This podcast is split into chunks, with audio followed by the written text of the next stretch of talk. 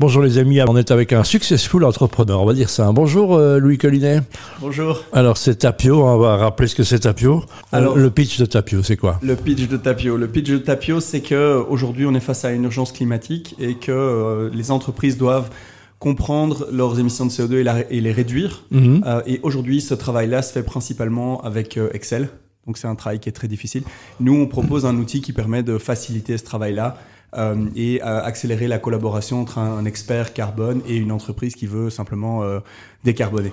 J'ai un de tes clients qui m'a dit j'ai jamais eu le temps de travail de ma vie quand je travaille avec Tapio, c'est un, boulot de dingue. C'est un peu comme l'ISO, hein, donc il faut passer au travers tout. Les gens ne sont pas équipés, ils, n'ont pas les solutions, il faut tout faire, hein, tout mettre en place en fait. Hein. C'est ça, voilà. Alors euh, je pense qu'il ne faut pas confondre, c'est-à-dire que c'est pas parce qu'il travaille avec Tapio qu'il a un boulot de dingue. Je pense qu'avec je Tapio, sais, il, a, mais voilà. il a moins de boulot. Mais, euh, mais clairement, je pense qu'il faut le voir différemment. Il faut se dire euh, d'ici à 10 ans, toutes les entreprises passeront par là. C'est un petit peu la digitalisation. Je ne sais pas si tu connais aujourd'hui, par exemple, beaucoup d'entreprises qui n'ont pas de digital, qui n'ont mhm. pas de site web. Je sais pas si tu peux m'en citer une. Euh, peut-être euh, le Vatican, même le Vatican. Probablement. le, pape, le, pape, a un compte Twitter. Donc, donc voilà, non. Ben, si c'est la même chose en fait. Simplement, les entreprises qui font pas le pas euh, le feront plus tard dans, dans, dans, la douleur, dans la difficulté. Et donc aujourd'hui, au plus on s'y prend tôt, au plus on sera bah, une entreprise de demain prête à affronter les prochains challenges. Et maintenant, c'est une obligation en plus. Hein. Alors, c'est un peu technique, mais en tout cas, ça va le devenir. C'est-à-dire qu'il y a une série de normes qui arrivent de l'Europe qui obligent une certaine catégorie d'entreprises à le faire. Euh, plus ou moins 50 000 entreprises concernées dans les prochaines années. C'est pas toutes les entreprises qui sont obligées de le faire. Par contre, il y a une série de contraintes marché qui font que euh, bah, si vous voulez euh, vous positionner comme leader sur le marché, c'est très intéressant de le faire. Attirer des talents, euh, continuer à vendre, répondre aux besoins euh, de vos investisseurs, de vos banquiers, etc., etc. Il y a beaucoup de raisons d'agir et de moins en moins de ne pas agir. Voilà, j'imagine que bah, c'est une société qui marche, donc on engage, ça bouge. J'ai vu l'autre jour une annonce comme quoi vous cherchez du monde, hein, donc ça, ça, continue à grandir. Ouais, tout à fait. Euh, c'est une entreprise qui grandit. On est, on est très ancré euh, à Bruxelles, on est basé à Bruxelles, on, on a tous nos, nos métiers euh, clés in-house, donc on a des experts climatiques, on a des, on a des développeurs, on a des jobs en, en, en extension business developer, etc. Donc, donc oui, on engage et, tout près de tout près de chez vous, puisqu'on est, on est sur l'avenue Louise aussi. Voilà, l'avenue Louise où ça bouge euh, dans tous les sens, pas de niveau, niveau automobile, mais bien pour le reste. Euh, il n'y a, y a, a, pas le temps de créer une académie de, du déchet ou de la sustainability Ça existe, ça Alors, c'est amusant que tu poses la question. Mon, mon, mon associé et frère va rigoler parce que c'est un sujet sur lequel on travaille. On a développé ça en interne, c'est-à-dire que nous, on a beaucoup de, de, consultants qui ont eu une carrière et qui, en fait, se rendent compte qu'ils aimeraient bien mettre leur temps à, à au service de quelque chose de plus grand. Et donc, on a développé une sorte de, petite formation, enfin, non pas de petite, de formation accélérée qui permet à quelqu'un qui a la tête bien faite en quelques mois euh, de monter très vite en compétences. Et donc, c'est une forme, de, en effet, d'académie de, la durabilité. Et, on, travaille à potentiellement le, le Voilà. C'est quoi une tête bien faite, comme on parlait tout à l'heure alors je pense que une tête bien faite, c'est quelqu'un, euh, c'est quelqu'un qui comprend les enjeux et qui est capable de, d'intégrer un problème et de, et de ressortir une solution. Euh, dans la plupart des cas, historiquement, on applique cette tête bien faite à des sujets qui sont pas forcément très intéressants. Pour ceux qui ont fait un peu de consultance, bah, souvent on est contraint de travailler sur un projet précis et, même s'il nous passionne pas, eh bien euh, il faut quand même y travailler. Donc nous, on, on aime bien euh, ce genre de ce genre de, de personnalités qui en fait comprennent que sur une journée, il travaille minimum 8 euh, heures, donc tu fais ça x euh, 5 euh, fois le nombre de, semaines dans ton mois, fois le nombre de mois, bah, tu te rends compte que tu travailles beaucoup de temps, tu fais beaucoup, tu investis beaucoup de temps à quelque chose qui n'est pas forcément pertinent. Nous, on aime bien réconcilier ces deux mondes-là, donc on va prendre les têtes bien faites, puis on va les faire bosser sur les bons sujets. Voilà, est-ce qu'il n'y a pas l'impression que le, privé a dépassé largement le public, parce que le, public dans les discours on, l'air un peu débordé quand on entend ce qui se fait dans le privé en fait si, je pense que, en fait, je pense que c'est très très important de comprendre qu'on a besoin des trois.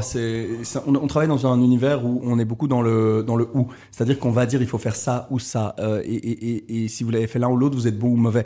Euh, nous, on est beaucoup plus dans une, stratégie du et, c'est-à-dire qu'il faut le privé, il faut le public, euh, il faut les individus. Et ni l'individu peut se réfugier derrière le public, ni le public derrière le privé, ni le privé derrière le public c'est extrêmement important de savoir que bah, il faut de la législation, ensuite il mhm. faut des leaders dans, dans, les entreprises, ensuite il faut que euh, quand tu vas faire tes courses, eh bien tu te dises je vais peut-être pas acheter ce t-shirt qui va tenir euh, deux jours, mais je vais plutôt acheter celui-là qui coûte cinq fois plus cher parce qu'il est fait en Europe avec des, des personnes qui ont des conditions de travail décentes et un, un, produit qui est, euh, qui est sourcé localement et qui est durable. mais je vais le garder 20 ans et je fais, je fais ma part. Donc il faut, il faut les trois et c'est un concept qui est qui est fondamentale. Donc nous, on, on, espère que le public fasse plus, mais voilà, on, on le, le, Mais le, public vient vous voir, il s'interroge, il pose des questions, il vous, il vous aide alors euh, oui, on a eu des discussions notamment sur la shifting economy, où il y a des belles choses qui se passent à Bruxelles, donc ça c'est quelque chose de, de, de, très intéressant. Euh, après, je, je, pense que euh, la Belgique a plein de défauts et plein de qualités. Une, une, une des qualités, c'est qu'on est un, est un très bon laboratoire euh, dans lequel il y a relativement quand même peu de barrières pour faire, pour, pour faire avancer. Donc j'aimerais que le, le, le, politique prenne ce cette position de dire euh, bah, on va pas faire le strict minimum, on va être euh, on va être les leaders et on va être euh, on va être en avance en fait. C'est un peu une occasion de bien sûr. On est un tournant, je pense que les entreprises ou le public, les pays, les individus qui brillent aujourd'hui seront potentiellement des, des des héros de demain, des gens qui auront eu la vision d'aller plus loin que, que ce à quoi on s'attendait.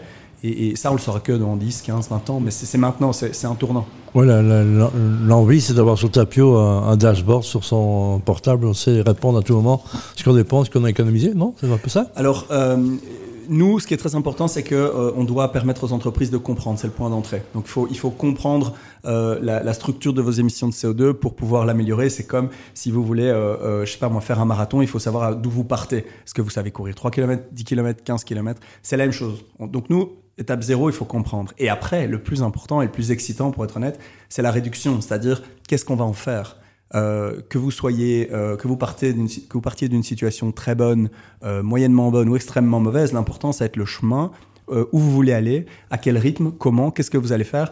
Et toute cette partie-là, en fait, assez vulgairement, c'est, la gestion du changement. Louis Tapio va aller où? Alors ça, ça va s'arrêter où cette aventure? Alors, euh, j'espère, euh, j'espère pas tout de suite.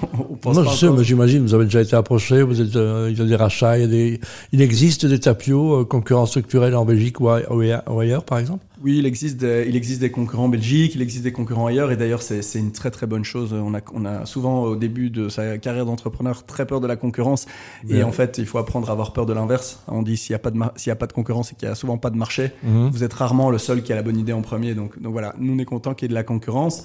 Euh, les rêves de Tapio, euh, bah, en fait, c'est d'être euh, un outil qui est utilisé de manière très très large, permettant à beaucoup d'entreprises de, de, comprendre leurs émissions de CO2 et de les réduire. Alors pas uniquement pour grandir et faire beaucoup de chiffre d'affaires, surtout parce que le modèle veut être enrichi par ses utilisateurs. Ça veut dire que si une entreprise belge, bruxelloise trouve une excellente manière de réduire l'impact CO2 de sa mobilité, eh bien ces données-là, elles vont être stockées dans Tapio et elles vont être disponibles pour une autre entreprise bruxelloise qui, elle, n'est pas encore en train de réduire son impact au niveau de sa mobilité, mais va pouvoir s'inspirer très largement de ce qui a été fait par son voisin. Et donc va pouvoir concentrer son argent et son énergie à faire, plutôt que investir son argent, euh, son énergie son temps à comprendre qu'est-ce qu'elle doit faire.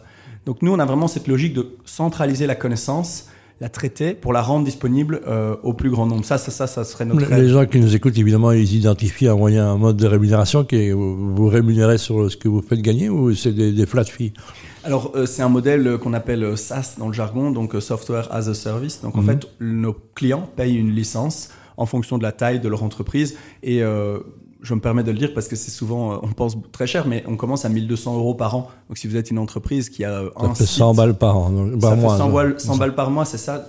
Alors c'est de l'argent. Hein. Il faut, il faut surtout pas euh, prendre du mauvais pied. C'est de l'argent, mais par contre par rapport à ce que vous pouvez en tirer, le bénéfice, euh, le, le, return on investment que vous pouvez avoir, c'est c'est des choses qui, qui, qui au-delà du fait que ça va devenir obligatoire, sont sont un rendement positif. C'est même carrément un team building, hein, quelque part aussi. Donc, quelque part. C'est un excellent levier. Il y a beaucoup d'entreprises qui nous viennent nous voir et qui vont dans la poche, euh, en effet, euh, ressources humaines en termes de budget, parce qu'ils savent qu'ils vont pouvoir fédérer euh, une, une, équipe autour d'une vision et le, le, rendement sera à ce niveau-là. J'imagine c'est avec des choses, qui, des compteurs qui sont à l'entrée et puis qui motivent un petit peu à, l'américaine, ça? Ben, Ça va être ça. Ça va être aussi du, du, du, des workshops avec les équipes pour que telle et telle équipe comprenne que bien le marketing émet potentiellement autant de CO2, que le sales émet autant de CO2 et qu'il y a, pour faire euh, pour permettre à l'entreprise de réduire, ça va être une somme d'actions individuelles euh, et que chacun puisse comprendre comment, euh, en modifiant son comportement, il aura un impact sur la totalité de, de l'entreprise. Donc ça fédère.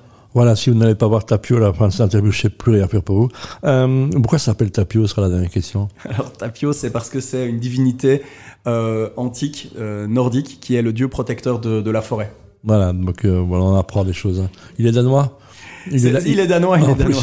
je sais pas pourquoi, mais ça vient toujours de Danemark, ça, ce genre d'histoire. Merci Louis, je rappelle Tapio, et c'est tu es venu dans le cadre de la Skill Up Night, hein, justement transmettre, euh, pas ton savoir, mais ton enthousiasme surtout. C'est le plus important. Merci Louis. Merci.